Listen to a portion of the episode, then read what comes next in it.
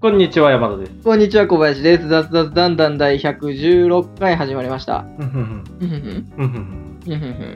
115回。116回ですね。あ、6回ですね。今6回って言ってましたね。何を言うてるの？なんか、あの、はい。週末ぐらいになって急にまた、あの、JR というか、鉄道各社のなんか変動運賃制を導入するかどうかみたいな、なんかニュースとか記事みたいなのが再燃してきたんですけど、これなんななんでこのタイミングなんですかね？変動運賃制ってなんですあの、ダイナミックプライシング？か いや、あの、英語にしただけや。違う違う違うどう、どういう仕組みによって、誰に対して適用されるやつなの？なんかその辺がね、まだあの、国土交通省と協議して決めるけど、やりたいっていうのをなんか7月ぐらいに JR 最近？東最近が、の話？それ。今年の7月とかに、へえなんか JR 東が、社長さんかなが話して、で、まあ西もそういうのやりたいみたいな話を、まあ夏にしてたんですけど、ー。はい。なんか急に、急にじゃないですけど、週末、またその話が出てて、で、まあ、さっき、その、ヤフーニュースさんの、J キャストニュースをヤフーニュースで取り扱ってるやつとか見たら、コメント1280件とかついてて、あ、すごいね。記事としてはなんか通勤ラッシュ時に高くなる JR 変動運賃制導入への課題は、みたいな記事なんですけど、ああ、時間的なダイナミックプライシングなんですね。そうですねね。あのコロナでピークの増減をっていうのもあるんでしょうけど、うん。まあ、あの、いろんな人に使ってもらいたいから、オフピークであればうん。もうちょっと値引きして使ってほしいよ、みたいなああ、いいんじゃないですか。やるみたいなんですけど、自分としてはね、どうやってやるんだろうっていうのがすごい気になって、それ時間なんじゃない入った時間と出た時間で、あれなんじゃないそれ例えば紙の切符とかだったら、買った時間になるんですか？紙やめる。紙というか時期というか、あ、やめる、でもやめるってじ無理じゃないですか。あの、それこそ、あの、海外のお客さんとか、あの、年配の方とかだったらね、じゃあそこも、あれにしたいんじゃない？ダイナミックにしたいんじゃない？あの、紙の場合はダイナミックにた高くなるっていう。ああ、そういう風にするんですかね。うん。あうん、 Suicaとか使ってほしいはずだから、 Suicaとかを使えば、そのダイナミックプライシングが適用になって、ーうん。で、オフピーク時は安くなるよ。あーでじゃあ、もう紙の人はもう元々の値段設定を高くしてそうそうそうそうそう。もともと値段設定高くするか、まあその、あの、ピーク時のプライシングに合わせるか、ね。まあそうじゃないと難しいですよね。電子化すれば、うんその、まあ入場と退場の記録とかを見てね、金そうだね。う額ん。どれだけ使ったかってできるとは思うんですけど、うだからそうすると定期とかも結構、なんだろう、使い方によって定定期も金額が変動するのかなと思って。あ使い方によって変わるのか、なんかジムとかみたいに、あらかじめなんかもう、この時間帯しか使いません。それ以外の時は通常料金で払いますみたいな、そういうパ。ックになるのか、どうなんだろうと思って。ー結構その、あの、あの、高速道路とかでもうん。あるじゃないですか。ダイナミックプライシングじゃないですか。あれも。なんか、深夜は高くなります。この時間から入ったら、この時間に、あの、通過していれば高くなりますよ。うん。この時間に、あの、からこの時間は走行安くなりますよ、みたいな。なんか一時期それでめちゃめちゃ値段が透明かな？あの開きがあって倍ぐらい違うかった時があったんですよね。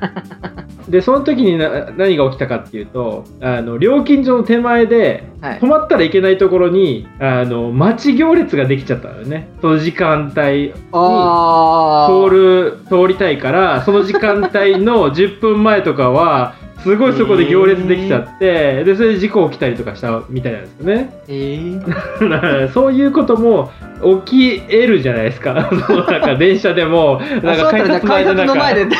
そうそうそうそう、改札の前で待ち行列ができちゃうみたいなね。可能性はあるじゃないですか。あんまり大きく差をつけすぎちゃうと。そうですね。まあまあ、あの、高速に比べたら1回の金額はそこまで差は出ないんでしょうけど、何十円とか。多くて何百円の差でしょうけど。うん毎日そんな感じでね、なんか待ってる人とか絶対出てくるからね。その辺が結構厄介かもしれないな。で、なんかあと1そこで密になって分とかになると、例えば出るときとかね、もしかしたら改札の直前で止まって、あみたいな、止まられても困るし。あとなんか出る時間その入場の時間がうんあのギリギリになってうん、めっちゃ走って事故になるみたいなね、あ改札ーそうにね。かもしれないですね。うん、だからそういうのがちょっと怖い。っちゃ怖いですね。あうん。時間。差をつけすぎるとね。確かにね、クリの時間考えるの結構難しいですね。うん。まあ、だから定期とかなのかなやっぱりね。あの定期でも一緒か。定期でも買ってやばいやばいおあの自分の定期の時間じゃなくなるみたいな走っちゃうかもしれないね。あり得ると思いますね。時間制限がもしあるんであれば。そうですね。なかなか難しい。そう考えると難しいね。結構難しいな。だから自分定期持ってる時って結構あの、うん。トイレに立ち寄るのに使ったりもしてたんですよ。定期内の区間だったら、ね。はいはいはい。入って出てしても問題がないので、ね。うん入場も行けますかそうらね。そうそうそう、ん。トイレパーッと行くとかもできたんですけど、ね。えーっとこの変動運賃制になったらそれも入場退場が出てくるのでこの時間にトイレ行けへんみたいなね、その校内利用みたいな感じでなんかはいはい。普段想定してた時間と違う時間に入ったら通常の校内利用料金初乗り運賃ぐらいのやつを引かれるのかとかも気になってくるですよね。なんかあの東京駅とか駅中にすごいいっぱいあの施設あるじゃないですか、うん。ああいうのって入場料払わないとそこそれだけ買いたい人は入場料東京駅で払わないと買えないじゃないですか。うん、ああいうのってなんかもうちょっと緩和してもいいと思うんですよね。中のその何？あの販売してる人たちにとっても。うん、あの辺なんか入場入入手あそのお見送りとかもあるじゃないですか。入場とかをもうちょっとなんとかできないですかね。緩和できないですかね。なんか入場は難しいんじゃないですか。やっぱ金払って入ってもらわないと出るときになんかなくしましたとかいうねそうだよね、申セールス告する人が出てくるんでね。なくしましたとか、あ、あの、見送りで入っただけなんでとか言う人もいる、そうそうそうそうそうそううん不正防止っていう観点で言うと結構やっぱ難しいのかな。うーんうん、なるほどね。ダイナミックプライシングな。ちょっと面白いけどな。なんか仕組み作るのすごい 面白そうだなっていうのは面白そうだけど結構大変だな。どうやっても結局バッシングはで出てくるでしょうからねそうなんですよね。うん。だからまあ損しない風に設定したいんだろうね。今の今の価格帯よりも高くならない設定にちゃんとしておけば多分文句は出ないと思うんだけど。それはでも無理じゃないですか今売り上げが下がってる状態で導入しようって言ってるんで多分ベースを上げてよね。うん。そうだよね。でそのうんオフピークの時間の価格が今と同じとかになるんじゃないかっていうコメントががやっぱり多いですね見てるなりと、そうだな。うん、まあそうだろうなとは思いますね、うん。まあ大変だからね。インフラなくなったら困るから。そうですねしょうがないですよね、まあ、そこはしょうがないし、うん払払ってほしいですね。まあ自分らも払うんだけど、うんまあしゃあない。それは割り切ってやるしかないですね。なるほどな。ちょっとなんか早く入れるんだったら、入れてどんな感じに入れるか注目したいですね。注目したいですねうん。まあまあまあちょうど雑々してきたんでちょうど雑雑してる。今日の本題の方にはい。入っていきましょうかね、えっ、と、はい今日はえっ、と小林がノートを書きました小林の。はい。あの、人それぞれは思考停止のための言葉ではなく、し思考のスタート地点っていうことで書いたんですけど、複雑。タイトルが、タイトルから複雑。なんかあの、まあ、かいどういう内容かっていうと、結局なんかその、まあ人生とか、なんだろうな、人の考え方とか、選択の仕方とかについて、いろいろ、なんだろうな、うあの、相談したりとか、悩み事があったりとかってするときに話してると、結局それ人それぞれだよねとかそんなの人によるよねうん。みたいな話が出てきたはいはい時にそこでうん。そのまあ例えば誰かと話してる時だと議論が終わっちゃったりとかっていうのがあ結構よくあると思うんですけどでもそのことが出てきたところこそそこから議論を深めていくのにはすごいいいんじゃないかなっていうのをちょっと書いたんですよね。ああ、なるほどね。まあ、人それぞれとかじゃなくてもそれねあの状況によるとかはいはい、はい。いろいろ場合によるみたいな。それ場合によるからちょっともう分かんないよね。そうそうそうそう終了みたいな話ですよね。そうそうそれを終了させるに人それぞれだよね。開始っていうことです。そっからが本当の議論なんじゃないかっていうことをはいはいはいあー。書いてて、例えばその何、その場合によよるって言って、その人によるっていうので、そこでう分かんないよねって終わるっていうのは、その、うん自分が考えるのがもうめんどくさくなってるから、はいはい、もうそこの時点で思考停止しようぜっていうさ、あの、スタンスなんだと思うんですけど、うんうん。それあの、めんどくさいけど、そこからさらに掘り下げていった方が、なんかその、考えるってことに対しての深掘りはすごいできるんじゃないかなっていうことを言いたくて、まあ例えばそのなんか人それぞれってなった時に、うんじゃあなんでそのそれぞれそのそれぞれが出る言葉の言葉が出たちょっと直前とかに例えばもうちょっと少しずつ具体的な話になってったんでしょうねきっと。なるほどね。抽象化できないから具体的にしていかないと話が進まないから少しずつ具体化していく。で具体化していくことによっていやそんなん人それぞれじゃんで終わっちゃうんでしょうけど一つ一つの具体的なものに対して深く突き詰めていかないと抽象的な話にした時にそのうん。応用ができないんじゃないかって自分は思ってて全てを花からシンプルにとか抽象化して話が進められるかって言ったらそうじゃないと思うんですよね。まあそうですね、うん。まあそれこそなんかマーケティングとかでもペルソナを作るみたいそうなそうそうそうそういうことです。誰かがこういうふうに思うだろうみたいな。誰だかがこういうふうに行動したからこういうふうになりました。A さんみたいな。うん。で B さんの場合はこういうふうに行動したから結果こうなりました。B さんみたいなね。そのだからそのペルソナを大量に作ってあのじゃあうちのターゲットはここだよねとかとね。そこから絞っていくことをしていかないとダメなんじゃないかっていうことをそういうことですね。うん。でもそれはそうですね、うん。それはそうだと思います、ペルソナもうそうだしカスタマージャーニーとかもそうじゃないですか、まあ、どういうふうに動いていくかっていうのをその、まあ、1個作ってもいいしそこから分岐させてもいいし新しい道筋を作ってもいいしっていうのをうん複数考えれてないと考えれた中でそこから絞っていかないともう1個しかない状態でこれ以上考えられないみたいな感じで思考停止しちゃうとそれがもしダメだった時のその進路変更とかもできないしあ考えるのがなくなっていくんですね。浅くなっちゃうんじゃないかなと思ってて、だからそのまあ日常とかでもねなんかそんな人によるよって言ってそこで終わらずにもうちょっと突き詰めれるといいよねっていうこと。まあなるほどね。自分へのあ戒めでもあるんですけど。ー確かに。言っちゃうね。確かに。言っちゃうのは言っちゃうでいいんですよ、言うその言葉が出たタイミングっていうのはもっと深掘りできるぞっていうタイミングだよっ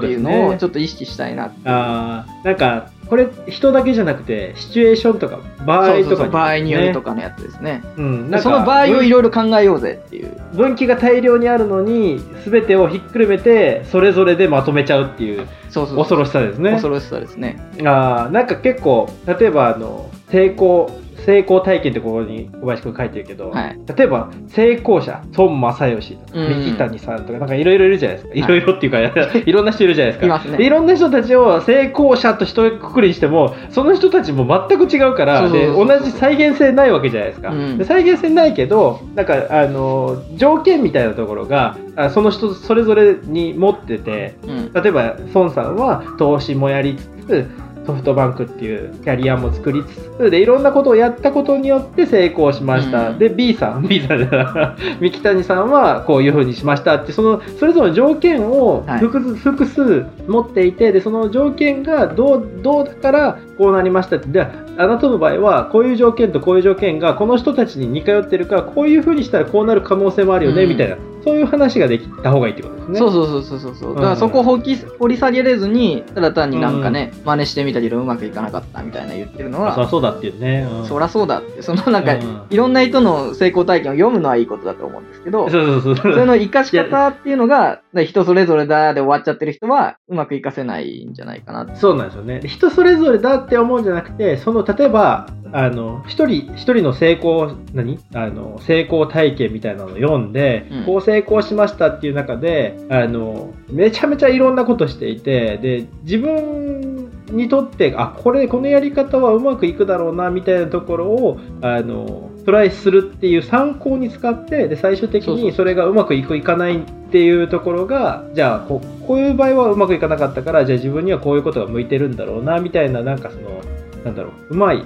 あの、まあ、参考ですね。参考に参考にすればいいんですよね。だから、あの、うんえーっと、まあ、最後の辺にも書いたんですけど、その人それぞれとかっていうのが、あの、やってることじゃなくて、その、なんでそうなったかっていうところ、その人はどういう考えでそういうふうに至ったのかっていうところを、そのう、ん。それぞれ、それぞれの人がそれぞれのタイミングで、それぞれの状況に応じて、どうい、どういった考えのもと、その行動に移ったかっていう、その行動の前段階の思考してる段階のとこまで掘り下げれると、自分に応用が効くようになるんじゃないかなっていうのはっていうことですね。そうそうそうそう。なんかそれって結構あの重要なのは、うん。過去にあのこういう人がいたとか、うん。それぞれのそれぞれが自分で想像できないとそれぞれの分析ができないと思うんですよね。だからある程度それを蓄積していくっていうところは能力というよりも努力で必要な部分かなと思うん ですよね。うんだからそういうのはあんまり興味ないみたいな人は人それぞれで片付けちゃう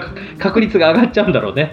まあでもそれは僕あの興味のある分野がいろいろあるじゃないですか。うんうん。それがそのね成功体験だけじゃなくて例えばななんだろうな筋トレに興味があるんであれ失敗でもそう。うん。ば筋トレもそうじゃないですか。いろいろその何超回復を設けた方がいいのかどうなのかとかっていうのも人それぞれじゃないですか。そう。でそうそういうのもやっぱり蓄積じゃないですか。そういそう。ういろんな、うん。そう。あいろんな人の考えをね。パターン。そう。パターンを蓄積する必要があって、パターンを蓄積するのが根本的に嫌な人いるじゃないですか。そうなんか、うん。あ学習したくないというかそうですね。あのあんまりなんか覚えたくない知りたくない興味を持たない人ね。なそう。まあでも興味持ってもできない人もいますからね。だかあー興味持ってもできない。らなんかその複雑なことを考えるのが嫌な人が多いっなんか全部分かりやすい答えを求めるみたいな。ああ、なんか最近、ちょっと話取れるかもしれないけど、はい。あの、次の、あの、私の番で書こうと思ってたんですけど、なんか今アメリカですごい依存、トランプ依存による自殺が増えてるみたいな話があって、え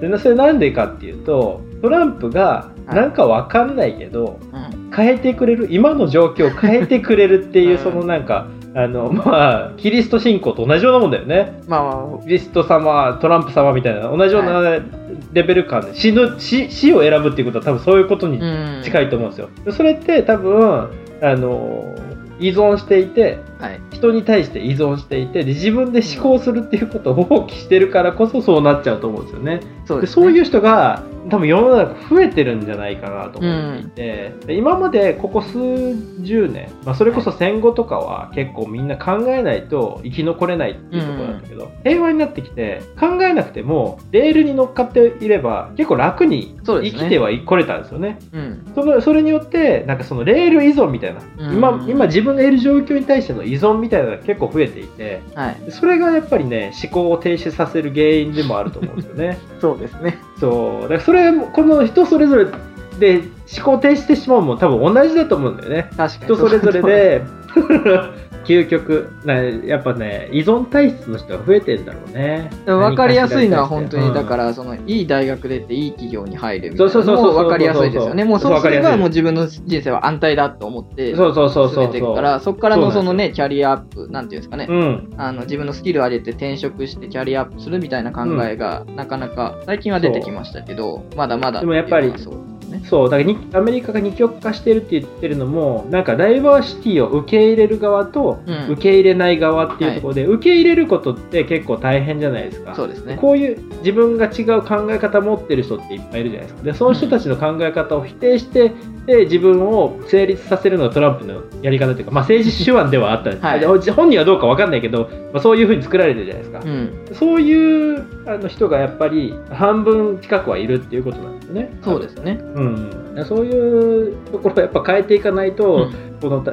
今後20年、30年は結構厳しくなっていくんじゃないかなと思ってて。そうでしょうね。なんかでも、うんしんどいと思うでも政治とかマーケティングとかもそうですけど、うん分かりやすくないとそういう人たちに刺さらないので、どうしてもそういう風になっていくじゃないですか。報道もそうだし。そうですね、そうですね。うんメディアもそうなんだよね。メメディアも、メディアもやっぱね、二極化を煽ってるし、うん思考停止をさせるような報道をしてるんだよね。そうですよね。こうだから、こうだから、トランプはこうだみたいな。でも、はいトランプはこうだっていうのもやっぱ怖いことじゃないですか。なんか、トランプさんはトランプさんで、それなりにあの考えて、アクションはしてると思うんですよ。うん。でじじゃないと、だって、あのめちゃめちゃアホで何も考えてないやつだったら、資産、資産数千億円も作れないよ。そうね うん。そこを考えたらね、やっぱりね、そこをなんか深掘りして考えないと、なんか、安直になんかね、これ、こういう人はこうだ、みたいな。うん。このこの人たちはこうだし人はそれぞれこうだからみんなこう思ってることなんか違うよみたいな終了みたいな感じになっちゃうよね やっぱり ちゃんと考えないね。そのなんか、なんか、うん。その多様性っていうなんか受け入れるっていう話は割と出てきてはいるんですけど、うん。それをね、なんかまあ人それぞれだから、そうそうそう。で、いその一緒だよね。まあ一言で片付けてる人がいるせいで多様化は進まないんじゃないかっていうのはそういうことですね。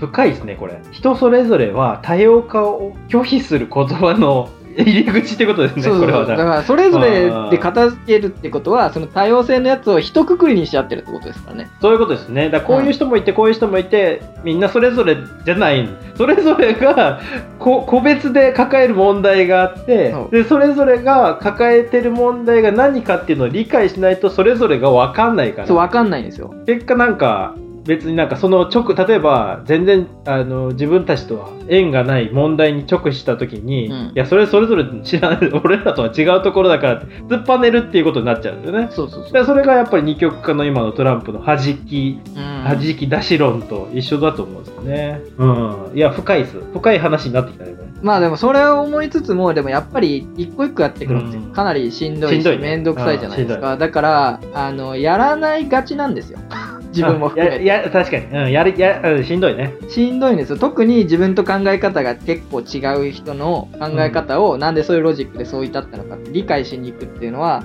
割とあの気力がある時じゃないとできないですけど、やっていかなきゃいけないよねってことで改めて書いたんです確かに。いやいややった方がいいね。自分もサボりがちなんで。いやこの複雑に分岐していくようななんかことって日常生活だと後回しにしがちだからね。そうそうそうそうそうそう。うん。でもやっぱこういうの考えとかないといざという時になんか対処できなくて思考停止に陥りがちだからね。そうなんですよ。ケセラセラになっちゃう。ケセラセラがケセラセラっていい言葉だけど結構思考停止のああの言葉だからね。そうですね。まあでもケセラセラとかっていうのは、あの大体のことに対応できる状態になってるからだと思うんですよね。まあそうだね。いろいろ考慮がもう終わってるからこそのことだと思うんですよ。何も考えずに削らせれば違うと思う。い やそうそうそう。